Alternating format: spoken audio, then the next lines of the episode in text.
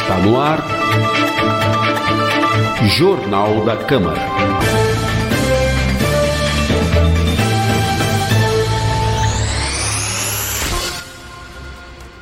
Ah, começa agora o Jornal da Câmara, com produção e apresentação de Amanda Mendes e Priscila Radiguieri, e trabalhos técnicos de Marcos Rosa. Confira agora os destaques desta edição. Câmara acompanha a assinatura da lei que concede auxílio emergencial a condutores de vans. Publicada a lei que declara de utilidade pública o Centro Educacional e Assistencial Batista Independente. Projeto de lei cria restaurantes comunitários em Sorocaba. Audiência pública debate expansão das hortas comunitárias. Os destaques da 34ª sessão ordinária. E a entrevista com o vereador Ítalo Moreira. Nós começamos o Jornal da Câmara de hoje, deste 1 de julho, entrevistando o presidente da Comissão de Economia, Finanças, Orçamento e Parcerias da Câmara, o vereador Ítalo Moreira, do PSC. Bom dia, vereador Ítalo. Obrigada por aceitar o nosso convite e participar do jornal. Opa, bom dia, Priscila. Bom dia, Amanda. Bom dia a todos os ouvintes da, TV Câmara. É, agradeço a oportunidade, o convite, né? E desejo aí um bom final de semana a todos, né? Estamos chegando finalzinho de semana. Vereador, vamos, vamos começar lembrando que o senhor está retornando agora, né? Que foi acometido aí pela Covid-19. Conta pra gente um pouquinho só como foi essa experiência. O senhor continuou trabalhando remotamente? Como é que foi?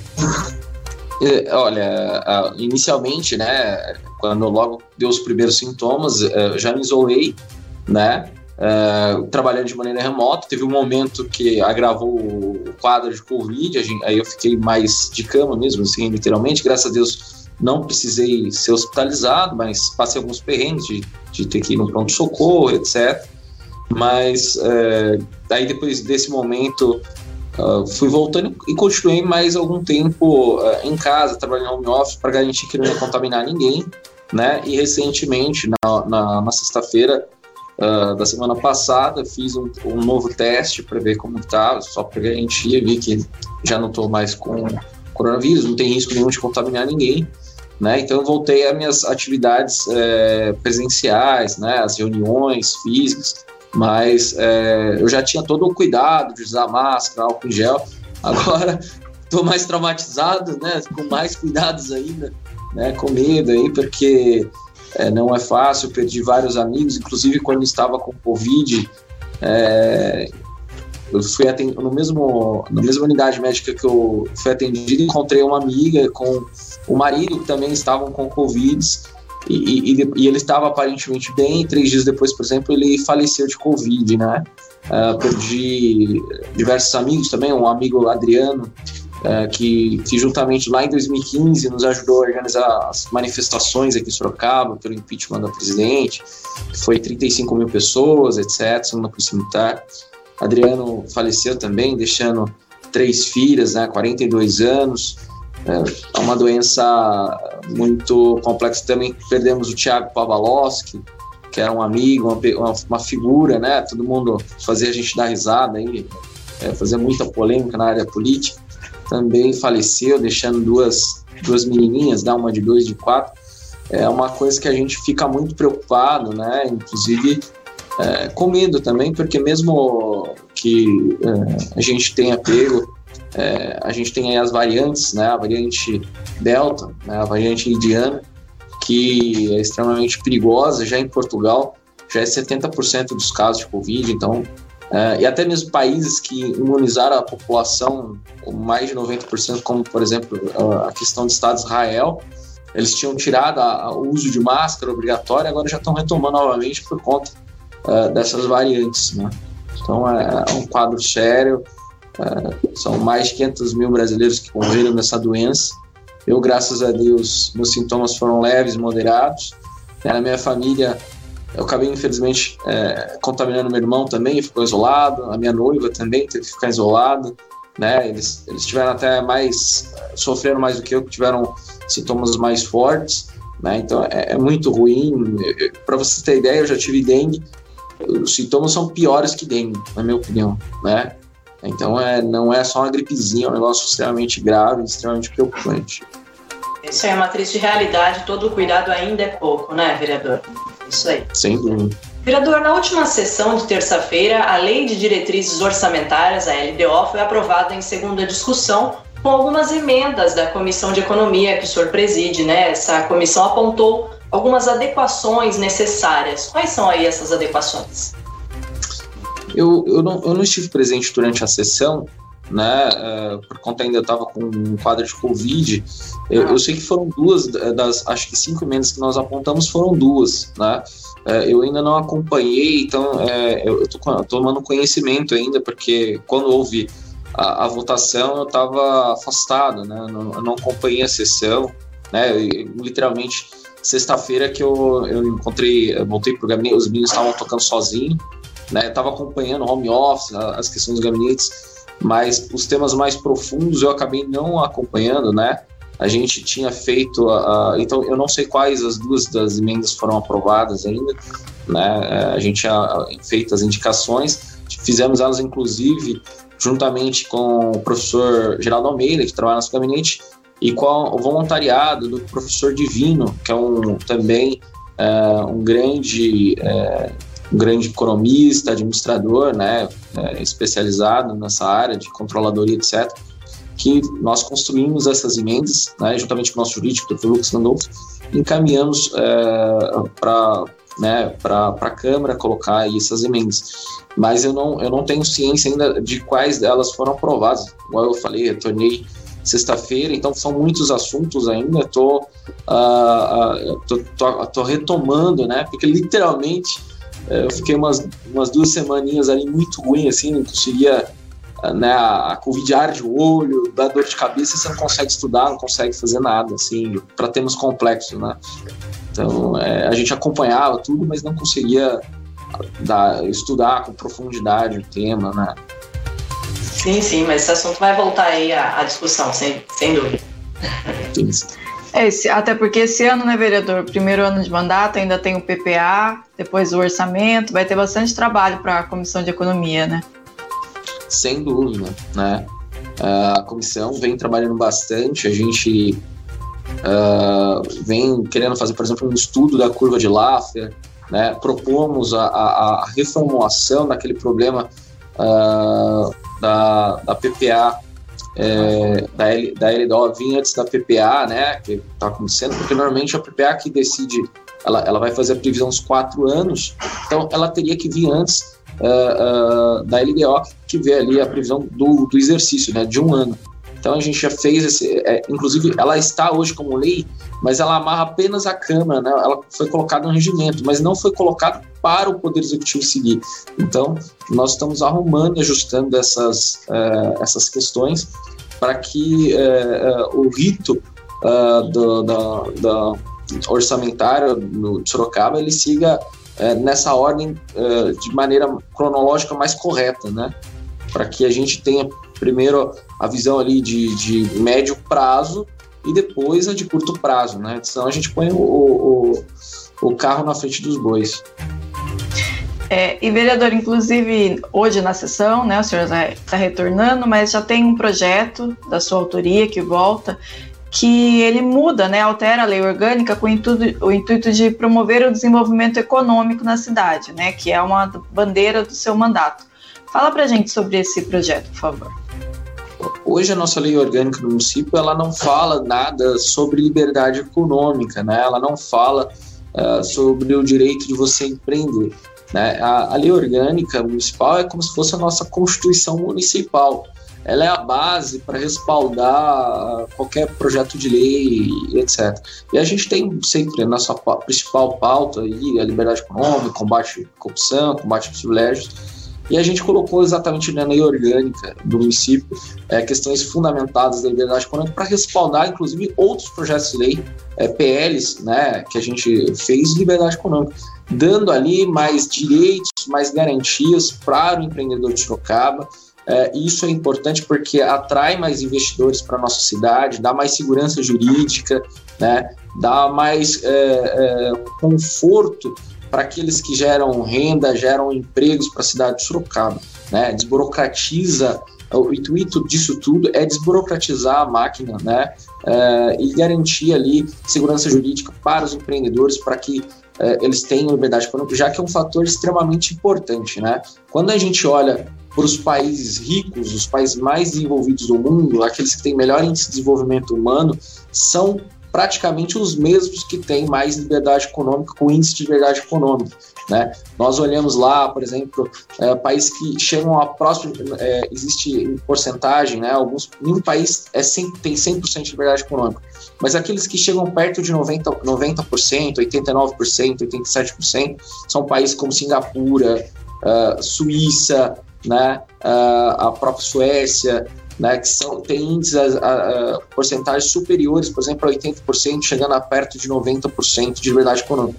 O Brasil, países é, é, que são pa é, países é, subdesenvolvidos e emergentes, né, normalmente tem ali, o Brasil tem hoje em torno de 52% de liberdade econômica, né, a, a, posição dele não é muito favorável ali, do centro, o índice de liberdade econômica mede 194 países, a gente fica ali em número é, centuagésico, centuagésico, oitagésimo segundo lugar, né, número 152 desses é, 194 países. Então a gente está muito atrasado, isso explica todo é, esse atraso uh, de desenvolvimento econômico, desenvolvimento social que a gente tem no Brasil por falta de liberdade econômica. Né? Aqueles que geram é, é, riqueza, geram empregos no, no, Estado brasileiro, são maltratados pela burocracia, são colocados de lado é, pelo poder público. Por exemplo, até faço sempre uma brincadeira, né? A gente, uh, por que o Brasil não tem uma Apple?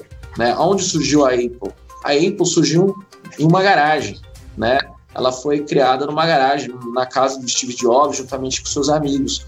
Né? Agora, se nós imaginarmos no Brasil, se um cara for fabricar no fundo de quintal, na casa dele, computadores, né, é capaz de fabricar mesmo, literalmente, porque ele, ele não montava o computador, ele fabricava. Né?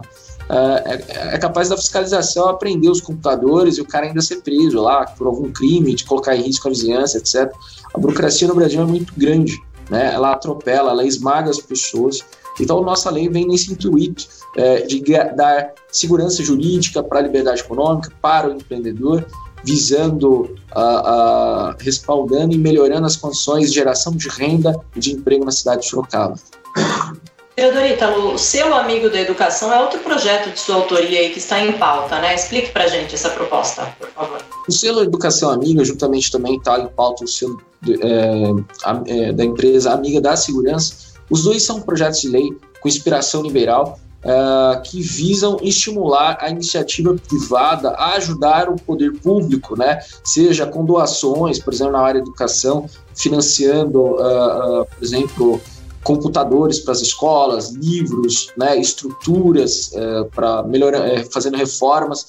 Em troca, esta empresa ela ganha um selo, né, para ela poder fazer aquele marketing social que muitas ajuda a empresa, né, acaba ter uma divulgação meio que espontânea na imprensa, né, uma repercussão espontânea para aquela empresa que é muito boa e é também é uma oportunidade para a empresa poder ajudar o município, o poder público, ajudar a melhorar a educação na nossa cidade, ajudar a melhorar a questão da, da segurança pública, investindo nas nossas uh, forças né, municipais, na guarda, melhorando as estruturas municipais. Então, é um, é um projeto que existe, inclusive, em outros municípios que funcionam super bem com essas é, doações voluntárias por parte das empresas, em troca a empresa ganha um selo, fazendo ali, podendo usar esse selo como um selo uh, para fazer um marketing social, né, podendo uh, mostrar que aquela, aquela empresa ela, ela realmente se importa ela não está só preocupada com o lucro, mas ela está preocupada também em poder ajudar as pessoas, em ajudar aquele, é, o município Sorocaba, que ela provavelmente vai estar alocada, né? Nada impede que uma empresa de fora também ajude, mas ajuda a mostrar que aquela empresa ela está preocupada com a sociedade sorocabana, ela está preocupada em melhorar a educação municipal, ela está ela tá preocupada em melhorar a segurança pública municipal. Tá certo, vereador, com certeza é um projeto que vai ser muito útil agora, né? Passando a pandemia, que a gente vai precisar de ajuda para retomar, né? A educação foi parada totalmente, né? Sem dúvida, e assim, uh, são questões que a gente vai ter que buscar. O nosso orçamento vai estar muito mais limitado por conta da pandemia, então sempre soluções criativas são super bem-vindas. E uma dessas é essa, né, que poderia acontecer na normalidade, né, se tivesse, se a economia estivesse super bem, né, se, se o orçamento estivesse super bem, é uma maneira de você é, trazer parcerias e economizar dinheiro público, né, você, e você também dá espaço para que as empresas elas possam fazer esse trabalho social, esse tra essa é, também investir no nosso município socialmente, né? Então é, é, isso é uma, uma oportunidade bacana e, e vem de encontro, né, com essa questão do baixo orçamento, etc. Vai ajudar muito a cidade. Tá certo, vereador. Muito obrigada por sua participação aqui conosco no Jornal da Câmara. Esperamos uma numa outra oportunidade. Eu que agradeço a oportunidade, Amanda. Obrigado, Priscila. Obrigado a todos que nos acompanham. Que Deus abençoe a todos. Amém. Obrigada, vereador. E assim Obrigado. nós chegamos ao final da entrevista com o vereador Italo Moreira, do PSC, o presidente da Comissão de Economia da Câmara de Sorocaba. O Jornal da Câmara volta daqui a pouquinho com mais destaques.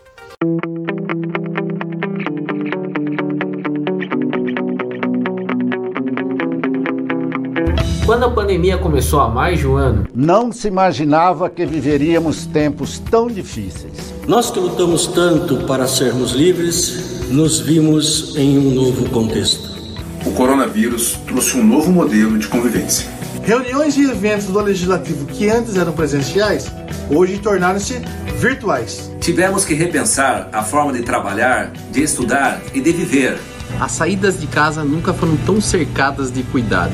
A máscara se misturou aos contornos do nosso rosto. O álcool em gel passou a ser fundamental para a saúde. Nunca precisamos estar tão distantes uns dos outros para garantir um simples abraço no futuro. O cenário ainda é de muita tristeza e sofrimento. Quem é que não perdeu um pai, um filho ou um amigo para essa doença? Talvez você tenha perdido um parente ou um amigo para a Covid-19.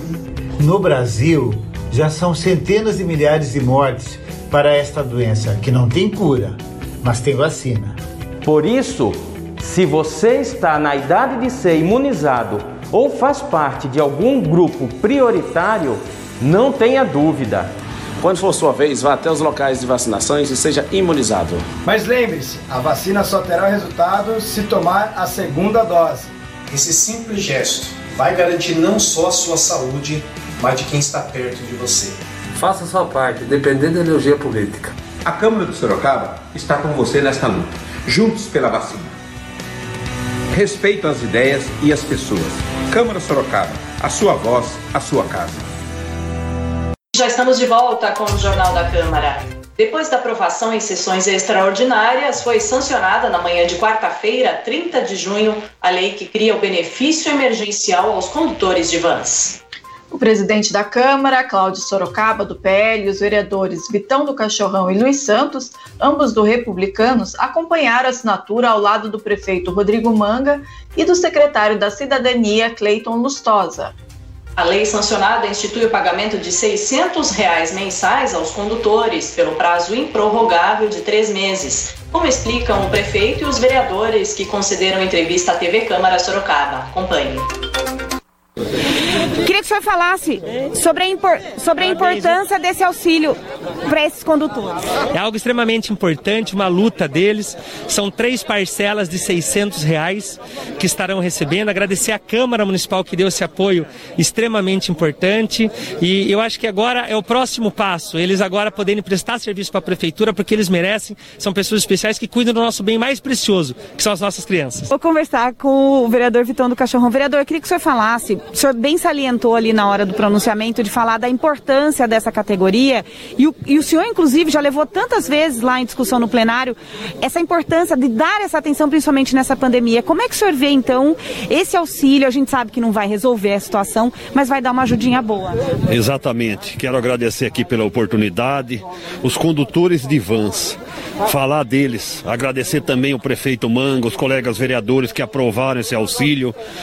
Essa categoria acho que foi a que mais sofreu na nossa cidade, porque eles não puderam usar a van, que a van é cadastrada, registrada para transporte das crianças, dos alunos, não puderam usar para outra função. Então, teve gente que vendeu, que perdeu sua van, que re, refinanciou que não teve nem o que comer. E esse auxílio veio numa hora boa, numa hora que eles mais precisam. Muita gente passando necessidade, passando fome. Quero agradecer também o, o, o Caio, que estava na ouvidoria, que lutou junto, que é assessor do deputado Marcos Pereira hoje. Quero agradecer os vereadores, o próprio presidente, que imediatamente colocou o projeto na Câmara. Então, é uma luta de todos. E desde o ano passado, a gente lutando, porque a pandemia já faz quase dois anos. E a gente tentou conversar com a prefeita, pelo menos para colocar as vans, para fazer algum tipo de serviço, prestar algum serviço, mas a gente foi impedido de entrar na sala na ocasião quando a Jaqueline era prefeita. Mas ficou no passado isso aí, o importante é agora. E a gente pediu a volta das aulas em período integral, que está só com duas horas. Então, quer dizer, eles não estão podendo trabalhar também, porque não bate horário. Eles, às vezes, eles é, não conseguem atender por exemplo, porque são várias escolas, daí é, distante, para pegar uma, duas crianças só em uma escola e voltar nove e meia buscar as outras, não dá tempo. Então que voltem no período integral e que todos, graças a Deus, os condutores estão vacinados e essa pandemia vai acabar porque Deus é maior que tudo. Mas hoje foi o dia de vitória aqui na nossa cidade. Agradecer o prefeito Manga, agradecer os vereadores, agradecer a todos, em especial os condutores de vans, que são verdadeiros pais e mães dos nossos filhos também. Conversar com o vice-presidente da Câmara, o vereador Luiz Santos. Vereador, queria que o senhor comentasse não só da importância né, da aprovação, da agilidade da Câmara na aprovação desse projeto, mas também disse que foi anunciado da possibilidade dos condutores poderem até transportar os alunos da rede municipal, que é uma novidade para eles, inclusive. Certamente. Eu, eu quero parabenizar de antemão, né? Tanto o prefeito municipal quanto sua equipe, que trabalhou muito para que houvesse uma agilidade nesse processo, e obviamente a Câmara Municipal, é, onde se sabe que às vezes existe amorosidade na tramitação das, das matérias legislativas, mas pelo menos em relação à, à Comissão de Justiça, que eu sou o presidente, com meus colegas Cristiano e João Donizete, trabalhamos para agilizar o mais rápido possível. O presidente da casa, vereador Cláudio, já chamou chamou uma extraordinária e a, o, o, certo é que isso se resolveu muito rápido, porque sabemos a luta, as dificuldades que essa categoria vem enfrentando. E o que puder ser feito para ampliar né, a condição de ganho e de, e de recuperação dos prejuízos que eles tiveram ao longo desse tempo de pandemia, a Câmara Municipal estará pronta para é, participar, colaborando na agilidade do trâmite dessas matérias, que certamente vão abençoar tantas vidas e tantas famílias. Parabéns aos condutores, parabéns à Câmara e parabéns ao prefeito municipal. Você falasse, por favor, não só da importância desse auxílio, mas também de todo esse trabalho que a Câmara fez nessa agilidade para conseguir a aprovação dessa lei. Olha, para nós foi muito importante e a importância também que a Câmara Municipal tem quando ela trabalha é, em conjunto junto com o Executivo. Nós temos o trabalho nosso de fiscalizar o Executivo, mas nós temos que estar nessas horas afinado para que nós possamos aprovar os projetos. Importante, porque veja só, quando o, o prefeito manda um projeto desse, ele não está querendo beneficiar o A ou B, é a população que mais precisa, porque nós precisamos desses condutores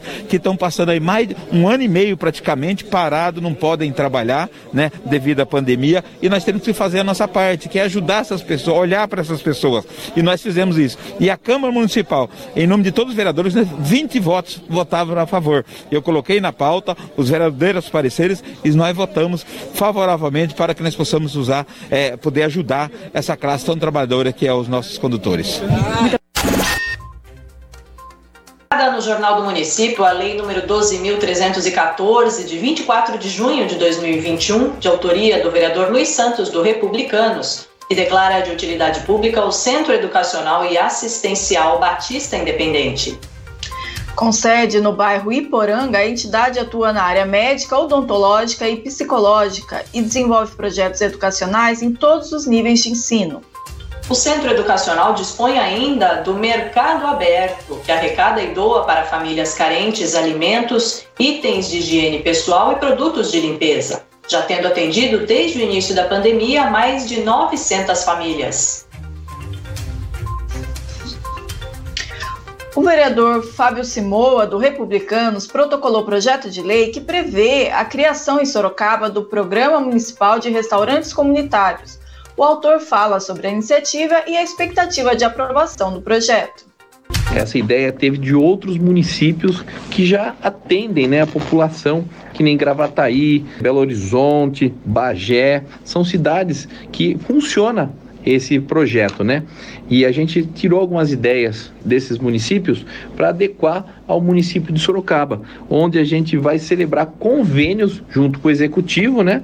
E as questões do privado, que seriam feiras livres, restaurantes, supermercados, aonde vai dar condição da população aonde vai ser instalados esses restaurantes, uma alimentação mais adequada, que vai trazer um baixo custo para essa região e para essa população de vulnerabilidade social, como aposentados, estudantes, famílias de baixa renda.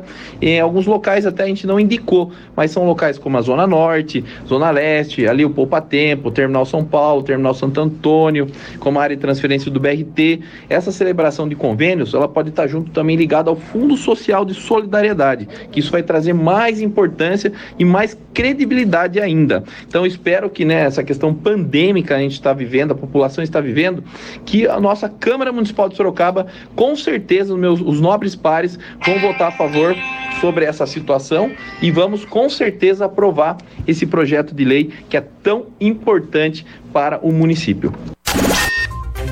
Por iniciativa da vereadora Fernanda Garcia, do PSOL, a Câmara realiza na noite desta quinta-feira, 1 de julho, audiência pública para debater a importância da expansão das hortas comunitárias em Sorocaba.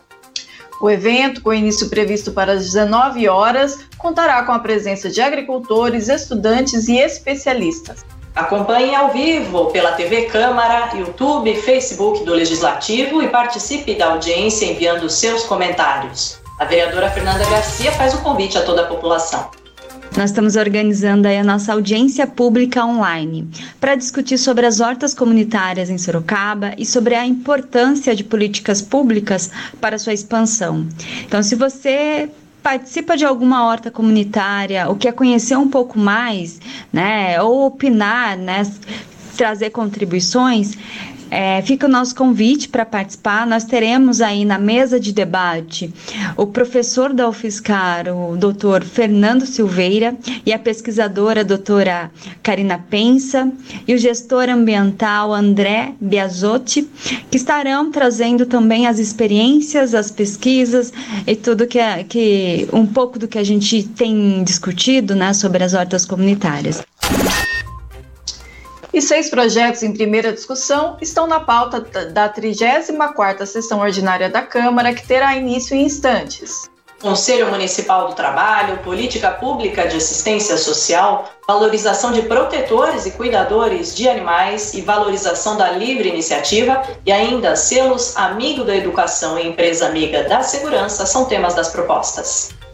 Antes, abrindo a ordem do dia, como matéria remanescente da sessão anterior, os vereadores votam moção de aplauso à Unip pelo atendimento a pacientes com sequela da Covid-19.